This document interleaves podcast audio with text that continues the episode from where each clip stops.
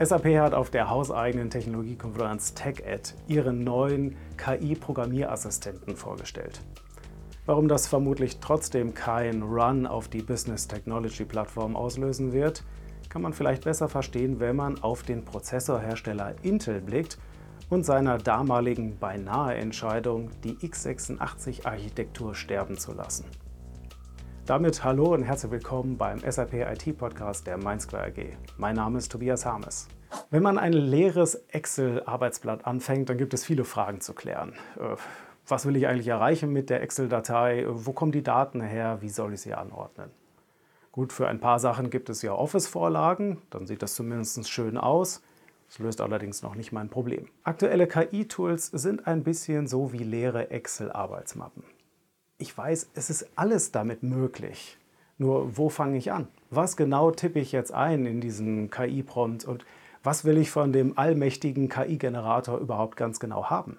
SAP hat auf der diesjährigen Technologiekonferenz TechEd ihren eigenen neuen KI-Programmierassistenten vorgestellt, SAP Build Code. Dieser kann vereinfacht gesagt aus natürlicher Sprache Anwendungen für die SAP BTP programmieren. Und das wird sicherlich die Anwendungsentwicklung auf der BTP auch auf eine neue Stufe hieven. Deshalb spendete das Publikum dem SAP-CTO Jürgen Müller auch verdient Applaus. Nur werden jetzt Key-User in Scharen zur BTP rennen und da selber ihre Anwendungen entwickeln? Eher nicht. Der größte Teil der Anwendungswelt im SAP-Universum läuft immer noch im ABAP On-Premise und deshalb werden auch da weiterhin noch viele Entwickler gesucht. Machen wir deshalb einen kurzen Zeitsprung. Ende Juli ist fast untergegangen zwischen den ganzen KI-Neuigkeiten angekündigt worden, dass SAP wieder eine lokale Spielentwicklungsumgebung zur Verfügung stellt, die ABAP Plattform Trial 1909. Diese Forderung war laut geworden, nachdem die damalig verfügbare VM-Docker-Image eingestampft worden ist mit Hinweis auf die Cloud Appliance Library.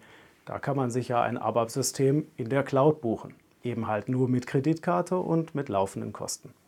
Und das war damals auch eine harte ja, Einstiegshürde für interessierte Studenten oder Entwickler, die aufgrund der hohen Nachfrage in das ABAP-Universum einsteigen wollten. Noch ein größerer Zeitsprung. Der Prozessorhersteller Intel stand 1988 an einem Scheidepunkt. Man hatte nach jahrelanger Forschung und Entwicklung eine CPU entwickelt auf Basis der damals als überlegen angesehenen RISC-Architektur.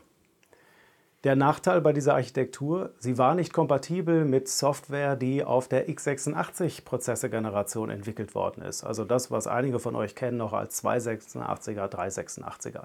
Im Prinzip das Software-Ökosystem, was überhaupt verfügbar war für, für Unternehmen, für Endanwender. Aber man hatte Angst, dass man von der technologischen Weiterentwicklung abgehängt werden würde durch den Wettbewerb auch weil Branchengrößen wie Microsoft angedeutet haben, ihre Software auch auf die neue Architektur zu portieren.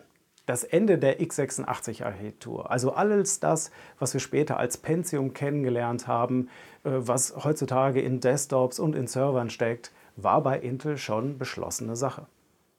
Nur ein Ingenieur, Uri Weiser, hat sowas ähnliches bei seinem ehemaligen Arbeitgeber schon erlebt. Eine technisch überlegene CPU, die in den Markt gedrückt worden ist, ohne Rücksicht auf das bestehende Software-Ökosystem. Mit dem Effekt, dass diese CPU ein gigantischer Flop wurde. Und Uri Weiser hat dann in einer Ein-Mann-Kampagne verhindert, dass Intel tatsächlich die x86-Architektur beerdigt hat. Übrigens, wer dazu mehr wissen will, den empfehle ich wärmstens die Folge des Retro-Podcasts Stay Forever zum Intel-Pensium. Intel hat seinen Erfolg und vermutlich auch seine Existenz dadurch gerettet, dass sie den Fehler von anderen Unternehmen vermieden haben, eben indem sie die auf ihre Architektur entwickelte Software ernst genommen und geschützt haben. Der Markt hat sich eben nicht um Eleganz geschert, sondern um pragmatische Einsatzmöglichkeiten. Und darüber sollte in Waldorf auch nochmal nachgedacht werden. SAP riskiert aktuell seinen Erfolg, wenn es weiterhin nur die neuen Technologien pusht und auf fancy Features in der SAP BTP setzt. Generative Code-Assistenten sind sicherlich nützlich. Sie benötigen aber auch den Willen, wieder mit einem leeren Arbeitsblatt anzufangen.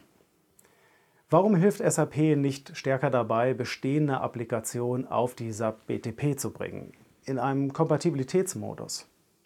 Dann wäre der Umstieg ungefähr so, wie wenn ich mir einen neuen Rechner kaufe.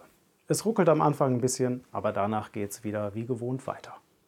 Danke für eure Aufmerksamkeit, macht es gut, bis demnächst. Und wenn ihr noch Zeit habt, empfehlt uns gerne weiter. Ich danke euch. Bis dahin.